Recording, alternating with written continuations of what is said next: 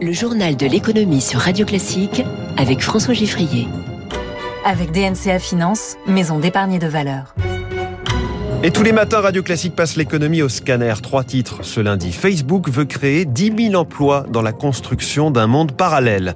La super solution pour payer ses pleins de carburant beaucoup moins cher se nomme Super Éthanol. Et puis encore du changement dans les règles du diagnostic de performance énergétique, mais la question demeure de l'acceptabilité sociale des rénovations demandées. Dans cinq minutes, le Focus Eco de Radio Classique, l'industrie automobile face à une crise majeure. Luc Châtel, président de la plateforme de la filière automobile française, est avec nous à 6h. 45. Radio classique. Le journal de l'économie qui démarre donc avec un univers parallèle, le métavers ou metaverse en anglais, nouveau champ d'innovation quasi infini. Facebook a donc euh, annoncé cette nuit vouloir créer 10 000 emplois d'ici 5 ans dans l'Union européenne pour construire ce métavers dont euh, on parle de plus en plus dans le monde de la tech. Voilà qui demande quelques explications pour bien comprendre. Bonjour Eric Mauban.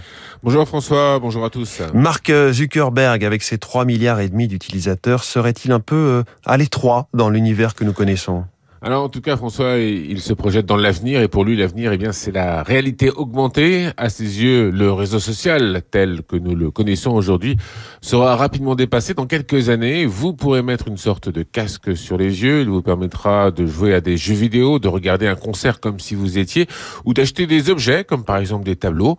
Il vous sera également possible de discuter sur un canapé avec un ami sous forme d'hologramme. Vous aurez alors l'impression qu'il est assis à côté de vous alors qu'il sera peut-être au bout du monde. Cette vision a maintes fois été évoquée euh, dans les romans de science-fiction. Elle pourrait rapidement devenir réalité. La pandémie a permis d'accélérer les échanges à distance. Mark Zuckerberg veut profiter de cette tendance pour faire entrer Internet dans une nouvelle dimension. Il reste à définir laquelle. Sur ce point, les avis divergent. Beaucoup de personnes se demandent où cela va nous mener. Explication signée Eric Mauban pour Radio Classique. De la Silicon Valley de San Francisco, allons 600 km plus au sud, à Los Angeles et précisément Hollywood qui semble avoir échappé euh, de peu à une grève. Les équipes techniques de tournage menaçaient de l'industrie du cinéma américain à partir de cette nuit minuit. Mais un accord a été conclu in extremis avec euh, l'alliance des producteurs de cinéma et de télévision qui rassemble Disney, Warner ou encore Netflix. Il est 6h42. Ce sera l'un des thèmes de la semaine en économie comme dans le débat politique. Le geste attendu du gouvernement sur le prix des carburants. Tout le monde imagine un chèque destiné aux ménages les moins aisés. En attendant, il y a ceux et celles qui cherchent l'astuce pour payer moins cher tout court, pas seulement en ce moment, et sans passer par la forte dépense que représente d'une voiture électrique. Astuce qui se nomme de plus en plus super éthanol, le carburant à partir de betteraves à sucre, de blé ou de maïs. Une station sur trois en distribue désormais, c'est un plein, en plein boom. Écoutez bien, le 85 est à 68 centimes le litre. De quoi faire réfléchir, d'autant plus qu'on peut convertir sa voiture. Émilie Vallès. Béatrice a équipé il y a cinq mois sa voiture d'un boîtier permettant de convertir le moteur essence à l'éthanol. Cela lui a coûté 800 euros, mais cela sera vite rentabilisé vu les prix à la pompe, explique-t-elle. 70 centimes euh, le litre d'éthanol et plus d'un euro 70 euh, l'essence. Euh, oui, je regrette pas du tout. Je faisais des pleins à 70 euros. Aujourd'hui, je fais des pleins en moyenne à 33 euros maximum. C'est une sacrée économie. Depuis juin, FlexFuel Energy Development, l'un des pionniers sur ce marché des boîtiers, enregistre une croissance de ses ventes de 37 et dernièrement, cela s'est encore accéléré selon Jérôme Loubert, son directeur commercial. Le mois d'octobre est particulièrement impressionnant. On va pour la première fois passer la barre des 2000 voitures converties à l'éthanol en, un seul mois. C'est évidemment lié euh, au contexte économique actuel et à la hausse des prix des carburants. Sur le marché des véhicules neufs, Ford est le seul constructeur généraliste à commercialiser des modèles bioéthanol, mais c'est un pari réussi. Fabrice Devanlay, porte-parole de Ford France. La Fiesta, qui est une citadine, bah, c'est pas compliqué, c'est deux ventes sur trois qui sont commandées avec le moteur FlexiFuel qui roule à l'E85. Et sur Puma, qui est donc le petit SUV urbain, c'est plus de la moitié des ventes. Donc là, on est face clairement à un énorme succès. Ford compte vendre entre 30 et 40 000 véhicules compatibles au biocarburant l'an prochain en France. Reportage radio classique signé Émilie Vallès. Toujours à propos d'énergie, mais cette fois dans nos logements, encore du nouveau du côté du DPE, diagnostic de performance énergétique modifié cet été, suspendu depuis pour les logements construits avant 1975, car les règles semblaient inapplicables.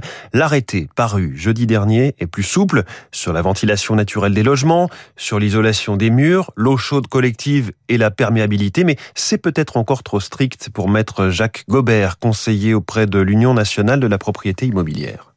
La réforme pose un grave problème de rénovation d'une masse colossale de logements à rénover très rapidement. Les travaux qui sont à demander aux propriétaires qui sont souvent impécunieux ou qui sont de petits propriétaires va être gigantesque.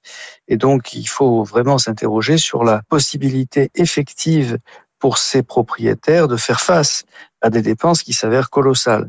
Donc, euh, par voie de conséquence aussi, de s'interroger s'il n'y a pas lieu d'assortir euh, ces réformes d'une réflexion plus approfondie avec euh, des aides appropriées pour permettre à ces petits propriétaires de faire face. Euh, à l'étranger, un gros coup de mou pour la croissance chinoise. Net ralentissement au troisième trimestre à 4,9% après 7,9% au deuxième trimestre.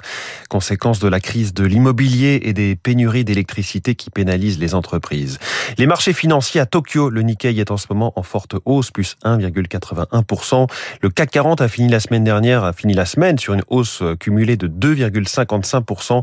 Wall Street, de son côté, a signé sa meilleure semaine depuis le mois de juin. Et puis parce que c'est aussi de l'économie, on ne pouvait pas ne pas évoquer ce matin l'ouverture de la saison de ski. Et oui, mi-octobre, en France, du côté de Tignes, qui est installé à 2100 mètres d'altitude. Week-end vécu comme un soulagement après la saison annulée l'année dernière.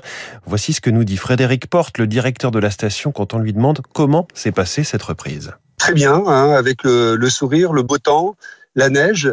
Et euh, l'objectif euh, du millier de skieurs euh, a été bien atteint, voire dépassé. Il y a plus de monde que la période avant Covid.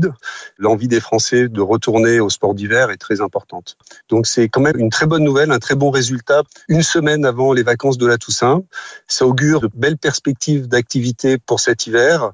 Le ski est bel et bien de retour. Le ski est de retour. Dans un instant, le Focus Eco, Luc Châtel, président de la plateforme automobile, en direct sur Radio Classique.